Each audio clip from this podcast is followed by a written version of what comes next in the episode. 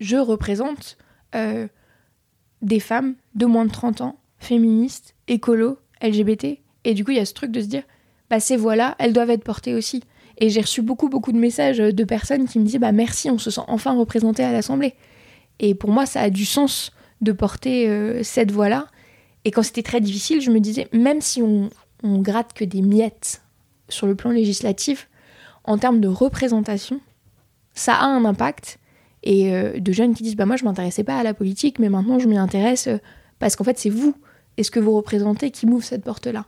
Moi je dis toujours mon, mon rôle c'est de tenir la porte ouverte pour que d'autres puissent entrer après moi et qu'on finisse par être majoritaire et qu'on puisse en fait impulser un changement euh, culturel quoi dans les institutions politiques.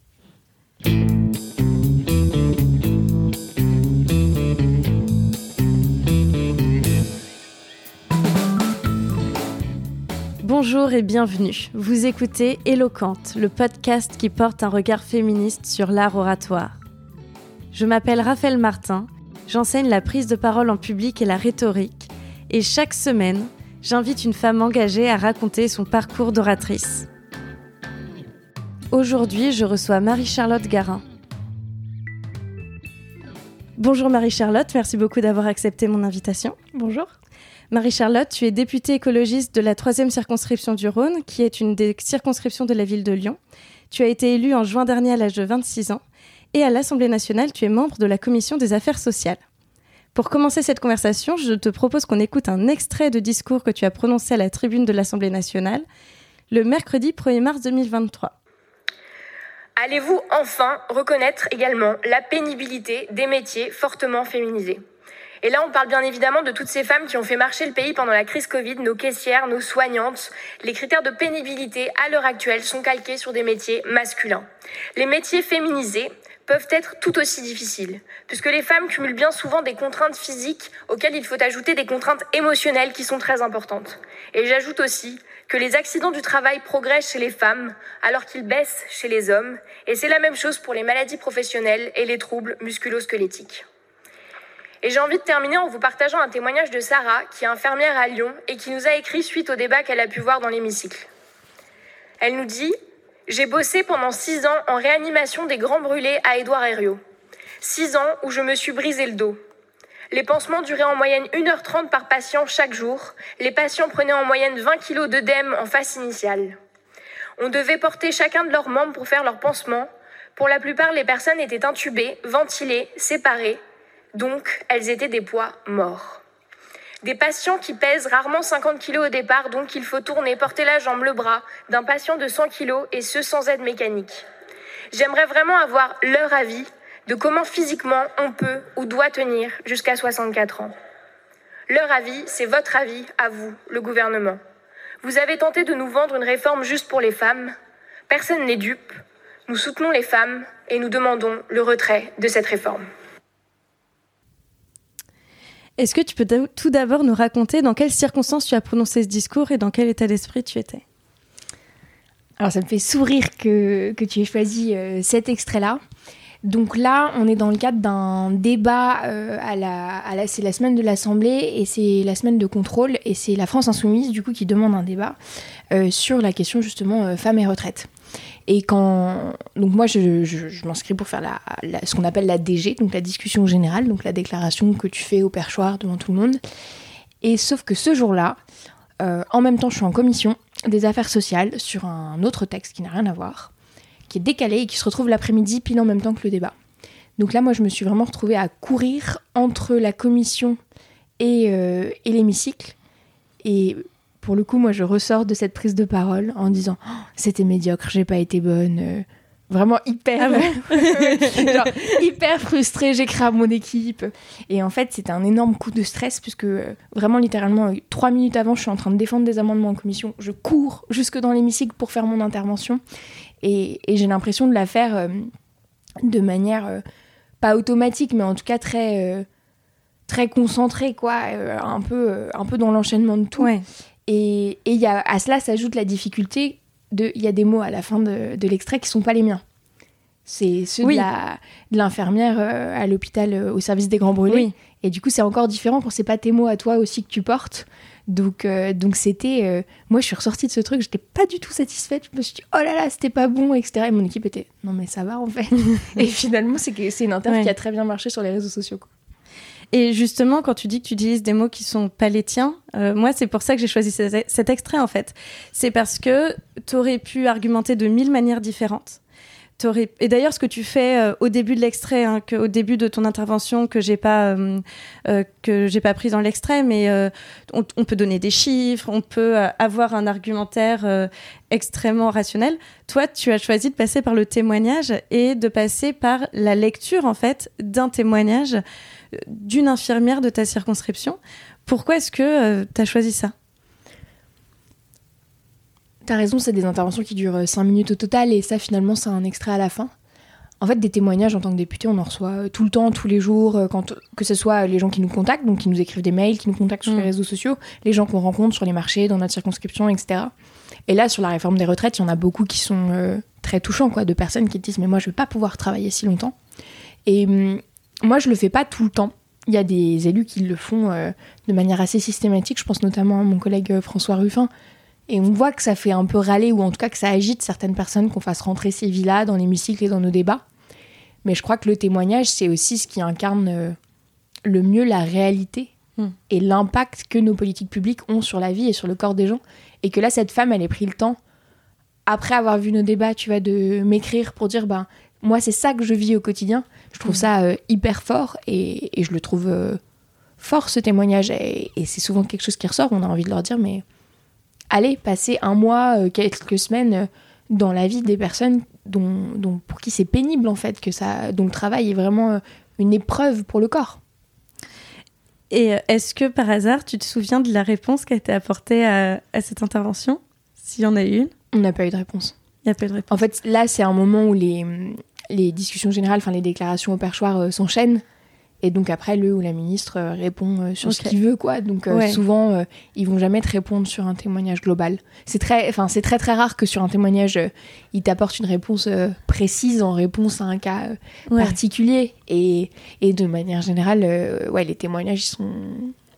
C'est pas qu'on a l'impression qu'ils ont pas de valeur, mais ils sont un peu banalisés, quoi, de la part du gouvernement. D'accord. Euh, donc Marie-Charlotte, l'idée de cette conversation, c'est avant tout de retracer ton parcours pour comprendre comment tu es devenue l'oratrice que tu es aujourd'hui. Attention. Et euh, j'aimerais bien qu'on remonte il y a assez longtemps, parce que euh, tu es élue très jeune députée, donc tu as été élue à 26 ans.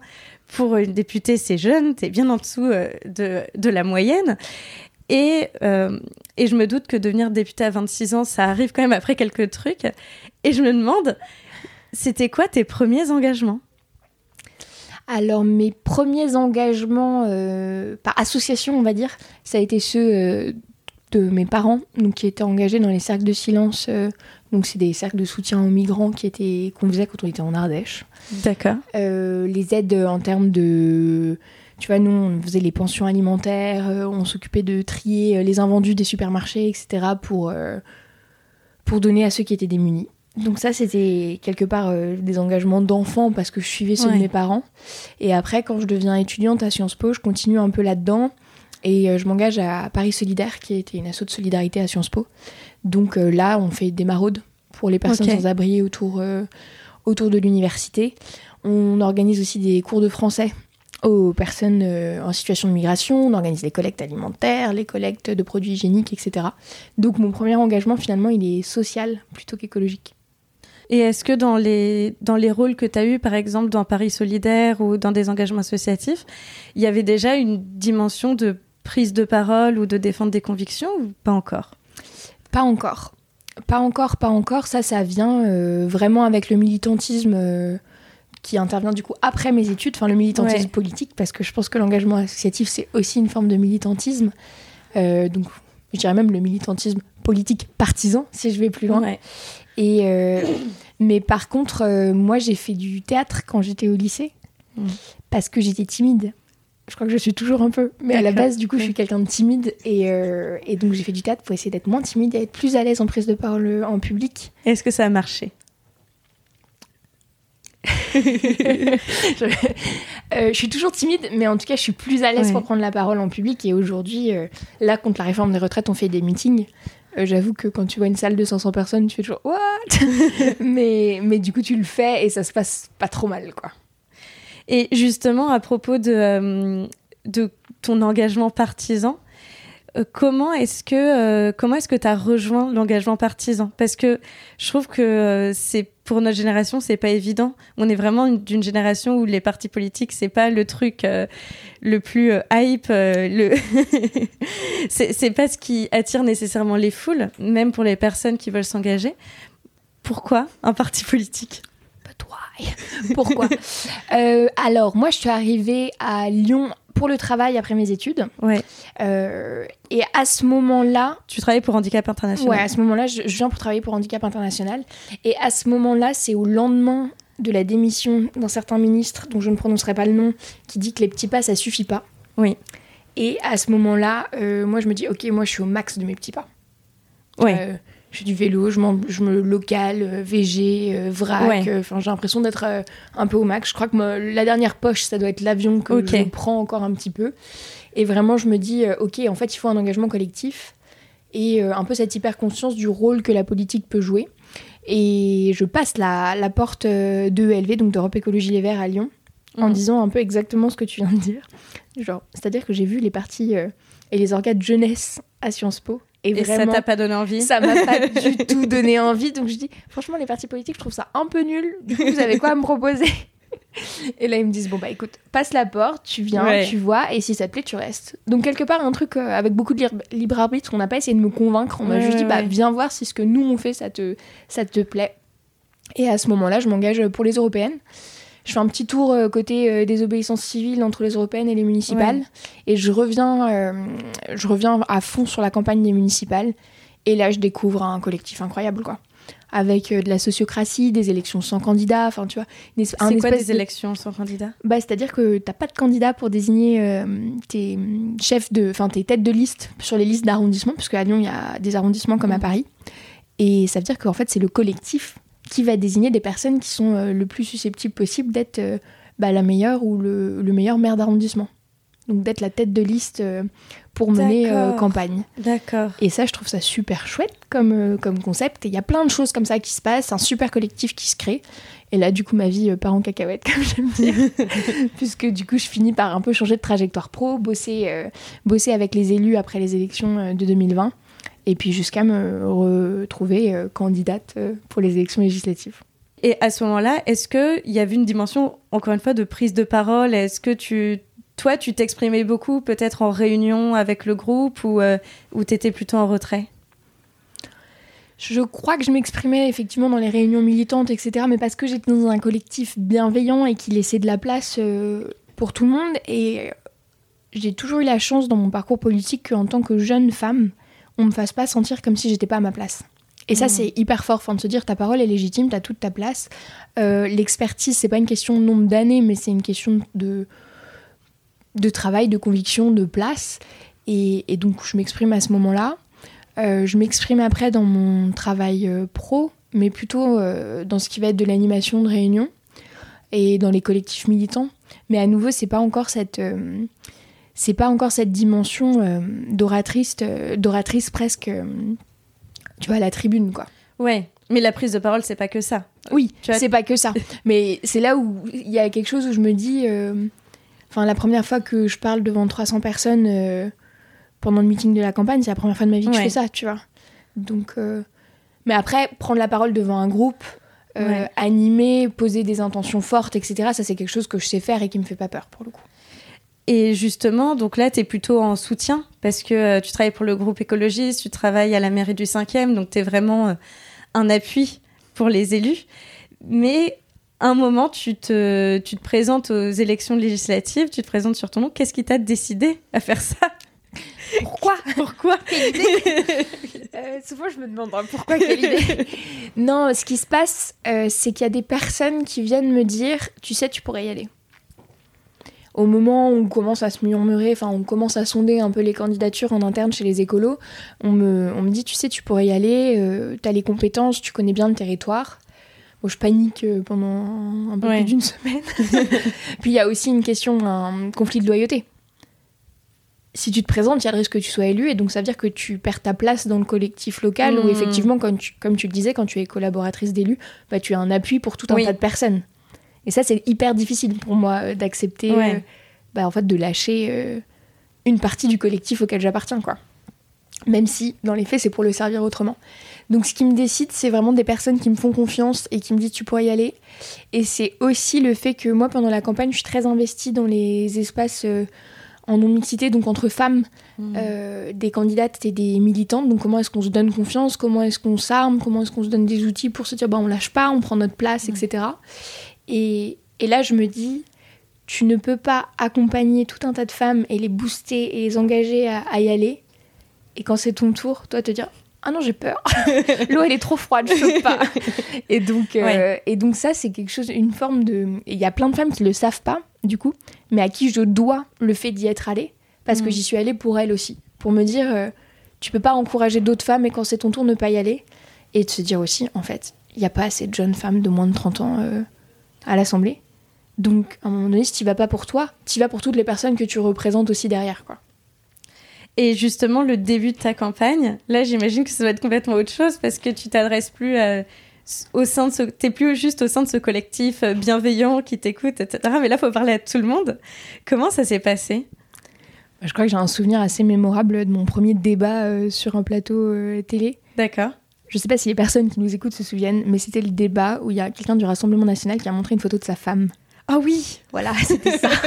Moi, mon premier débat télé, c'était débat. ça. Alors, est-ce que tu peux raconter précisément euh, Je crois que c'était pour prouver qu'il n'était pas raciste parce que sa femme était noire. C'est ça. Donc, euh, donc le, le candidat du Rassemblement national sur ma circonscription a montré une photo de sa femme noire sur le plateau, donc il avait ramené dans son petit dossier pour, ex- pour expliquer en fait euh, aux personnes autour du plateau qu'il n'était pas raciste puisqu'il avait une femme noire. Incroyable. Très très gênant comme, comme scène.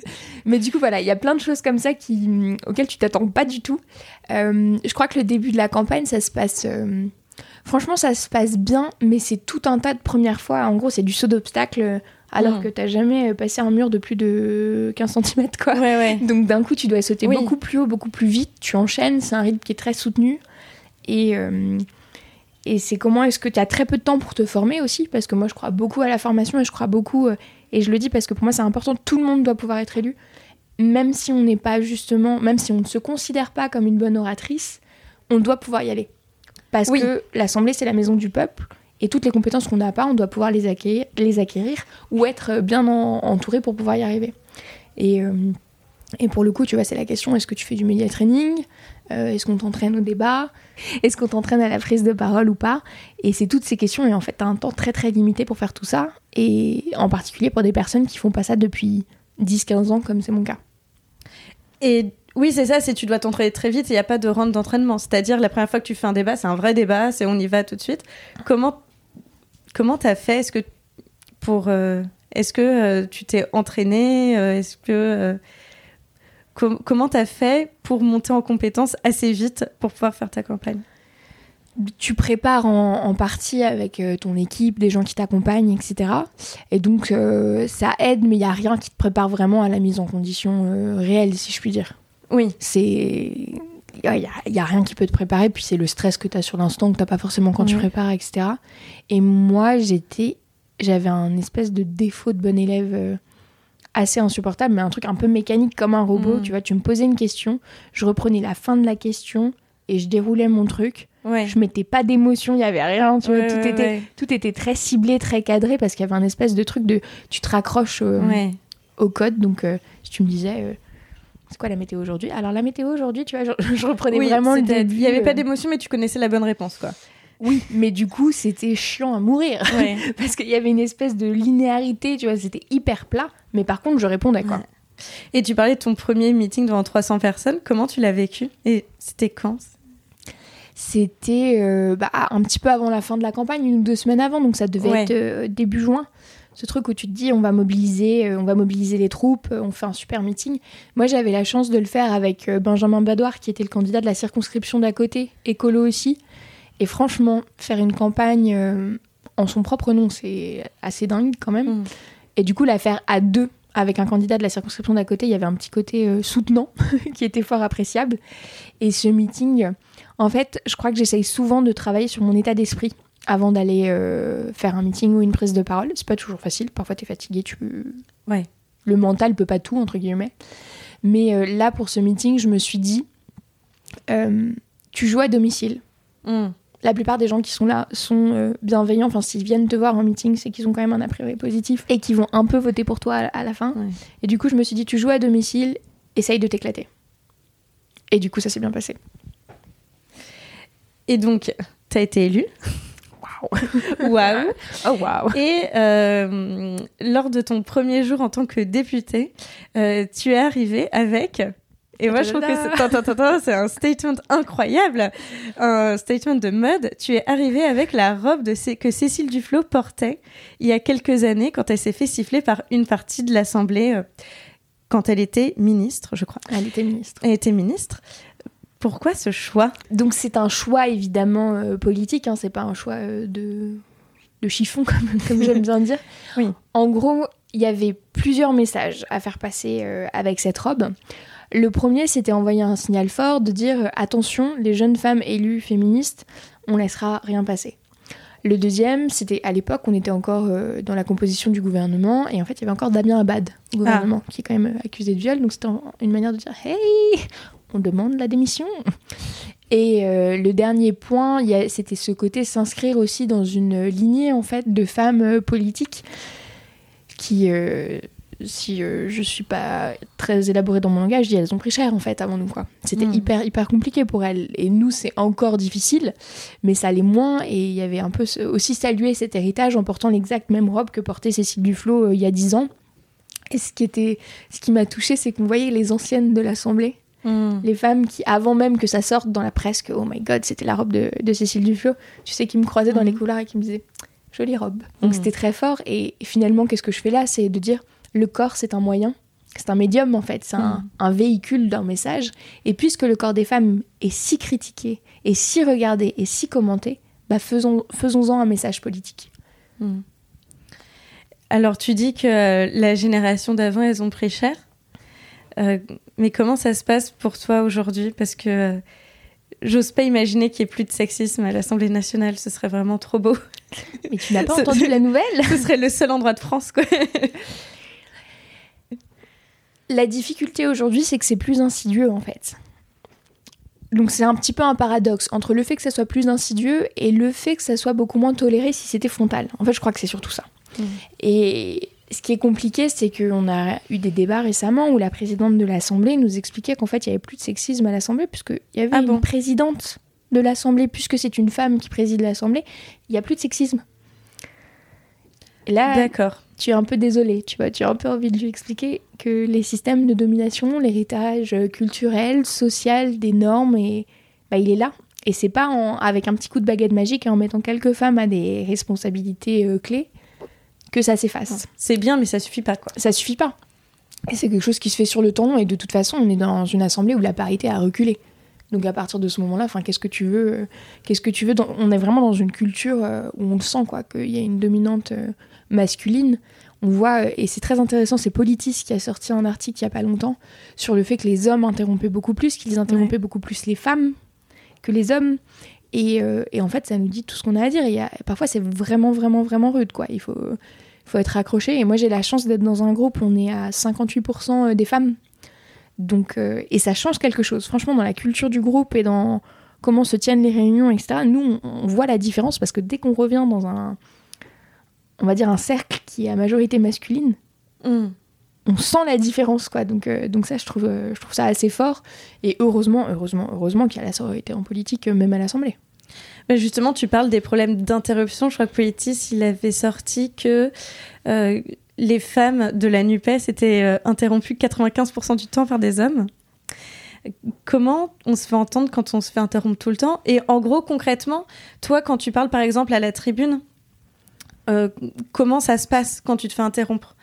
Parce que peut-être que ce qu'on voit dans les images euh, filmées et ce que, et ce que toi tu vas entendre, etc., ça va pas être tout à fait la même chose. Oui, il faut savoir que quand on regarde les débats à l'Assemblée, on entend quasiment que ce qui se dit dans les micros. Donc ça veut dire que toutes les interruptions, on les entend pas. Par contre, on les retrouve au compte rendu euh, parfois. Moi, quand je suis au, perchoir, donc euh, à l'endroit qui est un peu surélevé où on parle à tout le monde, je m'emploie à ne pas répondre aux interpellations des uns et des autres. Et après, euh, c'est des stratégies en fait que tu mets en place. Hmm. Et on n'a pas toutes les mêmes.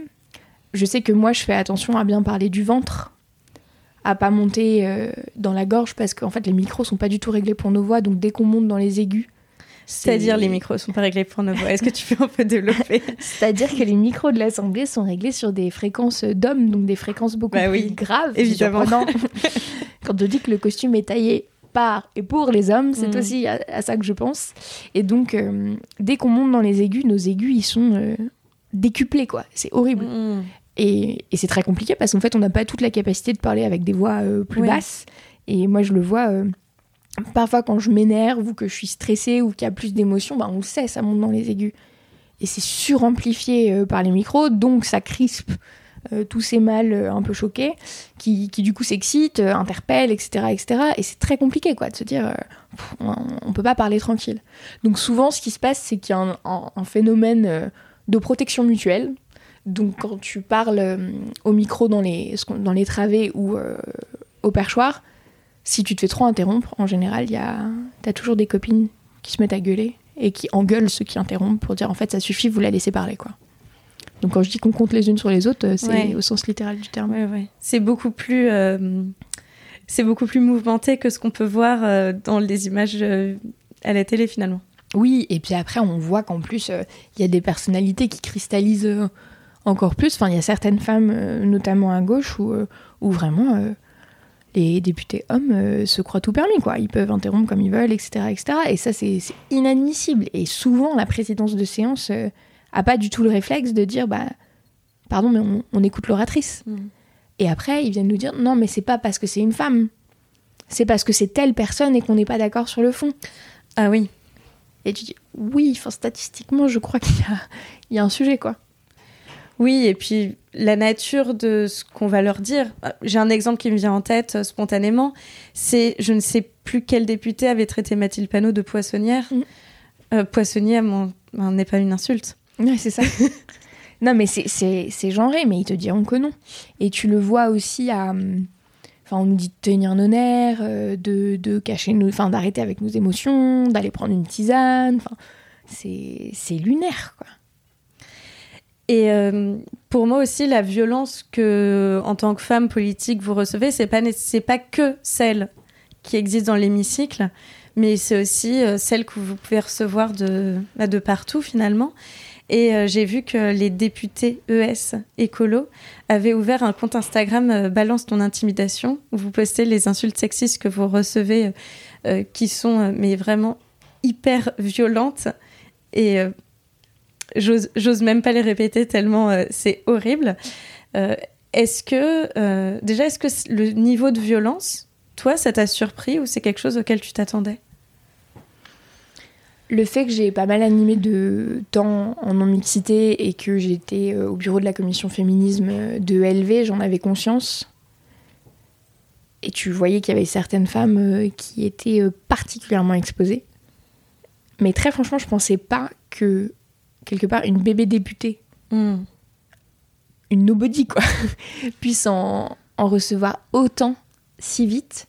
Et là, c'est assez intéressant, enfin intéressant, entre guillemets, parce que vraiment, euh, ça s'intensifie un truc de dingue, quoi. Ah oui. Et en fait, tu vois que quand tu es tombé euh, un peu dans les radars, notamment de l'extrême droite, ça s'est décuplé. Et euh, donc, j'avais conscience que c'était quelque chose qui allait arriver. Je pensais pas que ça arriverait en si grosse vague et si vite. Et je pensais peut-être pas que le registre euh, du viol et euh, vraiment des violences sexuelles serait euh, autant mobilisé dans les insultes. Et en fait, ça l'est énormément. Et c'est une violence qui est encore autre. Et ce qui est intéressant, c'est que depuis qu'on a créé ce compte, moi je reçois beaucoup de messages d'hommes, notamment, qui n'avaient pas conscience ouais. que en tant que femme, on pouvait être exposé à ça, à ce degré de violence. Quoi. Et, et ce que je trouve intéressant, c'est que tu vois, la différence, c'est que toi, tu répètes pas les propos. Moi, je me mm. suis retrouvée en plateau avec des journalistes qui voulaient parler de ça et qui te relisent les messages que tu as reçus. Et bien moi, tu fais, alors toi, tu n'as jamais été exposé aux violences sexistes et sexuelles, euh, je peux le dire. tu vois, ce truc de, j'avais pas besoin de les réentendre, en fait. euh. et la Oui. plupart du temps, on- soit on bloque, soit ce sont nos équipes, en fait, qui gèrent et qui viennent pas nous dire tous les 3-4 matins euh, tous les messages de haine qu'on reçoit. Parce qu'en fait, ce serait se trop préserver, impactant. Bien sûr, en termes de santé mentale, ce serait beaucoup trop impactant. Moi, j'aimerais aussi qu'on parle de ton action de député. Euh, je vais commencer par une question volontairement naïve, euh, mais qui, ces derniers mois, m'a sincèrement trituré l'esprit. À quoi ça sert de prendre la parole dans l'hémicycle si à la fin il y a un 49.3 Comme ça arrive toutes les semaines apparemment. Oui, c'est-à-dire que au dixième, on a une pizza gratuite. non, nous n'avons pas de pizza gratuite. Euh, je dirais que on se pose la question, et c'est vraiment, euh, c'est vraiment quelque chose qui nous a interrogés. Et, et typiquement, moi, je suis, euh, tu le disais, je suis commissaire aux affaires sociales, donc j'ai beaucoup travaillé sur le budget de la sécurité sociale. Un truc énorme. On y passe euh, des jours, des nuits en commission avant, avant que ça arrive dans l'hémicycle, et on s'est pris plusieurs 49.3 sur, euh, sur le budget de la sécurité sociale. Et là, t'as bossé comme une dingue. Et moi, c'est une question que j'ai posée au gouvernement. Mais est-ce que vous ne pensez pas que les Français vont se dire à quoi ça sert d'aller voter puisque de toute façon, il y aura 49.3 Qu'est-ce que tu t'en fiches de qui va bosser sur tes lois Mm. puisque de toute façon, c'est le gouvernement qui va décider Et je l'avais dit, enfin, je suis assez remontée, hein, je suis assez en colère euh, de manière générale euh, face à ça. Ça a du sens parce que, et c'est quelque chose qui s'applique aussi dans tous les espaces où tu n'es pas majoritaire finalement, ça a du sens parce que si tu n'es pas là pour porter ta voix, il n'y a personne qui le fera à ta place. D'accord. On représente des gens, en fait. euh, nous, élus de gauche euh, en minorité à l'Assemblée, on représente des gens et on doit pouvoir faire entendre leur voix. On a été élus sur un programme et même si on n'a pas euh, de pouvoir décisionnaire opérationnel derrière, on doit pouvoir porter ces voix-là. Et moi, je rajoute une dimension qui m'a beaucoup aidé à tenir, notamment justement septembre, octobre, novembre, quand on, on a un petit peu enchaîné sur les 49.3, c'est la question des représentations. Je représente euh, des femmes de moins de 30 ans, féministes, écolo, LGBT, et du coup, il y a ce truc de se dire, bah, ces voix-là, elles doivent être portées aussi. Et j'ai reçu beaucoup, beaucoup de messages de personnes qui me disaient, bah, merci, on se sent enfin représenté à l'Assemblée. Et pour moi, ça a du sens de porter euh, cette voix-là. Et quand c'était très difficile, je me disais, même si on, on gratte que des miettes sur le plan législatif, en termes de représentation, ça a un impact. Et euh, de jeunes qui disent, bah moi je m'intéressais pas à la politique, mais maintenant je m'y intéresse euh, parce qu'en fait c'est vous et ce que vous représentez qui m'ouvre cette porte-là. Moi je dis toujours, mon, rôle c'est de tenir la porte ouverte pour que d'autres puissent entrer après moi et qu'on finisse par être majoritaire et qu'on puisse en fait impulser un changement euh, culturel quoi dans les institutions politiques. Oui, et puis moi je trouve ça très cohérent, par exemple, avec, avec le discours qu'on a écouté au début, où tu choisis de faire entendre la voix de tes électeurs et de tes électrices. Et des personnes qui t'interpellent, toi, enfin, qui interpellent le gouvernement par ton biais. des citoyens et des citoyennes. Et, et je pense que c'est vraiment notre rôle. Et c'est pour ça qu'il y a une grande, grande importance à à pas rester enfermé à Paris, à faire bien Mhm. les allers-retours entre la circonscription et l'Assemblée, et à toujours se dire, euh, tu es redevable de ces personnes. Et tu- en fait, tu n'existes que pour elles et par elles dans le mandat politique. Donc à partir de ce moment-là, c'est là que ça doit être ta boussole. Et il y a aussi un sujet sur lequel tu t'es euh, beaucoup exprimé, c'est tout ce qui va euh, relever de l'égalité femmes-hommes. Avec, euh, par exemple, justement, l'exemple que je voudrais prendre, c'est la constitutionnalisation de l'IVG. Et je voudrais savoir quelle a été ton expérience de convaincre sur ces sujets-là, parce que l'Assemblée nationale a voté la constitutionnalisation du droit à l'avortement, puis le Sénat l'a voté aussi, mais en modifiant la formulation. Je ne sais pas exactement ce que ça change parce que je ne suis pas experte en droit constitutionnel, mais en parlant de liberté, je crois que ça change des choses. Je ne sais pas quoi. Euh, et donc là, c'est un sujet sur lequel les députés de, gauche ont réussi à convaincre, à faire avancer les choses. Et je voudrais savoir quelle a été, toi, ton expérience euh, dans cette histoire? le rôle qu'on a pu avoir, euh, nous députés, et notamment députés écolos, euh, ça a été notamment un vrai soutien à notre collègue sénatrice Mélanie Vogel, qui elle l'a porté au Sénat, qui est clairement une terre euh, beaucoup moins progressiste euh, politiquement. Euh, moi, je dirais qu'à l'Assemblée, je dirais pas que c'était acquis, Mm. Mais en tout cas, euh, le, quand tu es élu à l'Assemblée, le coût politique de voter contre, il est beaucoup plus élevé qu'au Sénat. Donc on savait qu'à l'Assemblée, on, on- on trouverait une majorité euh, sur la constitutionnalisation du droit à l'IVG. Notre rôle après, c'est de soutenir en fait les, les assos. Puisque celles qui, qui mènent aussi le combat euh, très fortement, ce sont les associations. Moi, je dis toujours, je donne toujours cette image, c'est que les députés, notamment d'opposition, on est comme une flèche et l'arc qui nous propulse, c'est la société civile.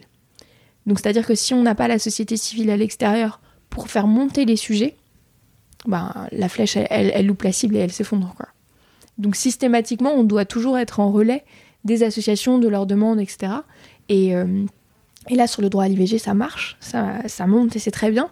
Et ça s'appuie aussi sur une espèce de coalition politique euh, à l'Assemblée. Donc nous, on a eu ce rôle de soutien. Et après, c'est clair que c'était hyper fort. Enfin, de se dire, euh, t'es militante féministe euh, et t'as la chance d'avoir tes fesses euh, posées à l'Assemblée et de pouvoir appuyer sur le bouton Mm. pour voter la constitutionnalisation du droit à l'IVG. C'est hyper, hyper, hyper fort. Après, comme tu disais, il faut qu'on aille plus loin. Et maintenant, la responsabilité est entre les mains du gouvernement et du président de la République pour qu'il propose euh, un, un projet de loi qui soit, euh, qui soit adapté et qui Mm. aille plutôt du côté du droit plutôt que du côté de la liberté. Donc, qui pose, enfin, en tout cas, qui choisisse un peu plus la formulation euh, de l'Assemblée plutôt que celle du Sénat. Et le risque qu'on identifie aujourd'hui, c'est que le gouvernement risque de vouloir faire passer la constitutionnalisation du droit à l'IVG dans une révision constitutionnelle qui va être plus large. Et on a un petit peu un pressentiment qu'il y a plein de choses avec lesquelles on va pas être d'accord là-dedans.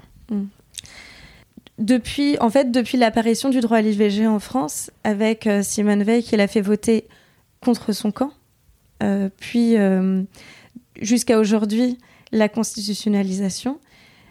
Je vais poser une question, mais volontairement de féministe euh, naïve et euh, optimiste. Est-ce que tu penses que c'est des sujets qui peuvent devenir consensuels? Sport. Euh, consensuel. Non, mais en fait, euh, j'ai pas besoin de réfléchir à ma réponse. La réponse est non. La réponse est non parce que on remet en cause l'ordre établi et qu'on bouleverse euh, un rapport de pouvoir euh, et de domination des hommes sur les femmes. C'est pas très optimiste hein, ce que je dis. Non. Mais après, je, consensuel, c'est non. Il y aura toujours Ouais. des gens qui seront contre euh, sur une partie des sujets d'égalité. Sur les trucs les plus doux, ça pourra passer, du genre l'égalité économique, etc., etc., ça pourra passer. Mais euh, sur les sujets qui vraiment vont toucher aux privilèges et qui vont remettre euh, en question euh, le rapport de domination, on aura des résistances et c'est normal. L'idée, c'est pas que ce soit consensuel, c'est que le coût politique de s'y opposer soit tellement grand que les gens ne pu- puissent plus le faire de manière frontale. Et est-ce que toi, quand tu défends le, ces sujets d'égalité femmes-hommes, où tu dis que tu peux trouver euh, des alliés, enfin parce que le, le coût de voter contre à l'Assemblée, il est fort, euh, ou donc tu peux trouver des alliés en dehors de ton propre camp politique, euh, et où du coup, tu plus juste dans cette... euh, Il y a plus juste l'exigence de représenter les gens qui, qui t'ont élu, tes électeurs, tes électrices. Est-ce que tu as l'impression peut-être d'argumenter différemment ou, ou d'aller essayer de t'adresser aux différents camps? Oui, c'est clairement, de... c'est clairement stratégique. C'est comment est-ce que tu te crées une crédibilité aussi sur les sujets d'égalité? Et là, moi, je crois que c'est bon. Au bout de 6 mois, 8 mois, 9 mois de mandat, je crois que c'est, c'est acquis. En tout cas, au sein de ma commission, je pense que quand je prends la parole sur ces sujets-là, euh, les, les collègues de la majorité euh, et de la droite reconnaissent que je fais pas de zèle, entre guillemets. Euh, ce qui est intéressant, moi je l'ai constaté sur le budget de la sécurité sociale par exemple. J'ai eu des amendements qui ont été votés par des gens de la majorité et de la droite, parfois contre l'avis du gouvernement. D'accord. Chapeau. Donc, Et, et là, ça se passe où en fait quand tu les convaincs là-dessus? C'est en commission ou c'est dans l'hémicycle? Qu'est-ce qui va faire qu'ils vont voter contre l'avis du gouvernement? En commission. Euh, là, pour le coup, c'était en commission, puisqu'après, on a eu 49.3, donc on n'a pas débattu euh, du reste du texte, mais c'était en commission. Après, il y a un travail où, effectivement, tu vas aller parler à tes collègues en amont de la commission, dire attention, j'ai cet amendement, je le trouve assez raisonnable, euh, on ne demande pas la lune, est-ce que vous seriez prêt à le voter? Et ce qui est intéressant, c'est que soit parfois ils le votent, soit parfois ils s'abstiennent. Et à la fin, ils viennent te voir, ils font T'as vu? J'ai voté ton amendement. Tu regardes, tu fais Charles, tu t'es abstenu. Mais en fait, l'abstention suffit pour faire passer les voix, tu vois. Et donc, oui, indirectement, ils ont contribué à ce que ton amendement soit adopté. En prenant peut-être un peu moins de risques politiques. Voilà, c'est ça. Parce qu'évidemment, ils sont sujets à risque politique en votant contre le gouvernement. Et ça, je trouve ça assez intéressant. Et là, je vais prendre un exemple encore plus récent qui est euh, la proposition de loi pour améliorer la prise en charge des fausses couches. Moi, je défendais le congé fausse couche. Le gouvernement nous a donné euh, la levée de carence pour les jours d'arrêt maladie. Et moi, j'ai essayé d'expliquer à la majorité et au gouvernement qu'il nous fallait les deux, que les femmes aient le choix que automatiquement tu as le droit à un congé fausse couche, mais que sinon tu vas voir ton médecin et il te fait un, arrêt maladie. Et c'était très intéressant parce que euh, j'ai vraiment essayé de convaincre mes collègues. Hein. J'ai mis beaucoup de cœur. J'ai pas gagné à la fin, mais j'ai quand même eu des collègues, et là pour le coup c'était en séance, entre la commission et la séance, donc la séance c'est dans l'hémicycle, qui soit se sont abstenus, n'ont pas voté, parce qu'ils n'assumaient pas de voter contre euh, mon amendement sur le congé fausse couche, soit j'ai quand même eu des collègues de la majorité qui ont voté pour. D'accord. Qui ont été convaincus avec euh, après nos débats, après nos échanges, qui ont été convaincus et qui se sont dit bah oui, elle a raison, il faut que les deux soient possibles. Et j'ai même une collègue de la majorité euh, relative, donc pas de Renaissance, mais d'un autre groupe euh, rattaché à la majorité, qui a pris la parole dans l'hémicycle pour dire en arrivant sur ces débats, je pensais que la levée des, des jours de carence pour l'arrêt maladie, c'était suffisant après nos débats, je pense qu'il faut les deux, donc je soutiendrai l'amendement euh, de Madame Guérin. je fais bon. On gratte des trucs. Mais comme quoi, il y a des sujets où on peut aussi euh, convaincre des personnes qui sont dans l'hémicycle, élues pas du tout sur la même ligne politique que nous. Je pense que c'est rare quand même. Hein. C'est très très rare et je crois que l'égalité, c'est probablement euh, le sujet. L'égalité femmes-hommes, c'est le sujet sur lequel on pourra. enfin, ce que je dis, on peut construire des, des coalitions et des alliances euh, pour aller dans le bon sens. Mais bon, tu vois, c'est des, des, petites voix que t'arraches euh, tout doucement. Et enfin, Marie-Charlotte, ma toute dernière question. Quel est ton meilleur conseil de prise de parole? Je crois que ça tient euh, beaucoup à la légitimité. Moi, le conseil que je donne beaucoup, enfin que j'ai pas mal donné quand j'animais des cercles en non-mixité, c'était de dire aux femmes, tu rentres dans cette pièce et tu te dis que tu es légitime. Tu as toute ta place, tu as le droit d'être là, tu es compétente pour être là et ta voix vaut pas moins que celle des autres personnes dans la pièce. Et je trouve que ça, ça demande un peu un espèce de. Faut se pimper, quoi, mentalement. Mais je crois que ça, ça permet en tout cas de, de changer euh, ta posture et de se dire je ne suis pas une proie. Mm. Quand je prends la parole, je suis juste euh, une personne parmi les autres et euh, qui vaut autant que les autres. Et cette voix, elle, elle, doit être entendue, elle peut être entendue. Et ça permet, je pense, un, de relativiser le stress, deux, de te mettre dans un état d'esprit un peu de je suis compétente. Et trois, je crois que ça fait un espèce d'effet, euh, une prophétie autoréalisatrice où de facto, tu te sens beaucoup plus puissante dans ta stature et ta posture. Et donc, ce que tu vas dire va être beaucoup plus puissant. Merci beaucoup, Marie-Charlotte. Merci beaucoup. Merci, chère auditrice, chers auditeurs, pour votre écoute attentive. Pour ne rien manquer des nouveaux épisodes d'Éloquente, abonnez-vous sur votre plateforme de podcast préférée. Si vous voulez m'aider à faire grandir ce podcast et permettre à d'autres personnes de le découvrir, n'hésitez pas à en parler autour de vous et à nourrir les algorithmes en mettant 5 étoiles sur Apple Podcast ou Spotify. À très bientôt et d'ici là, n'oubliez pas de prendre la parole.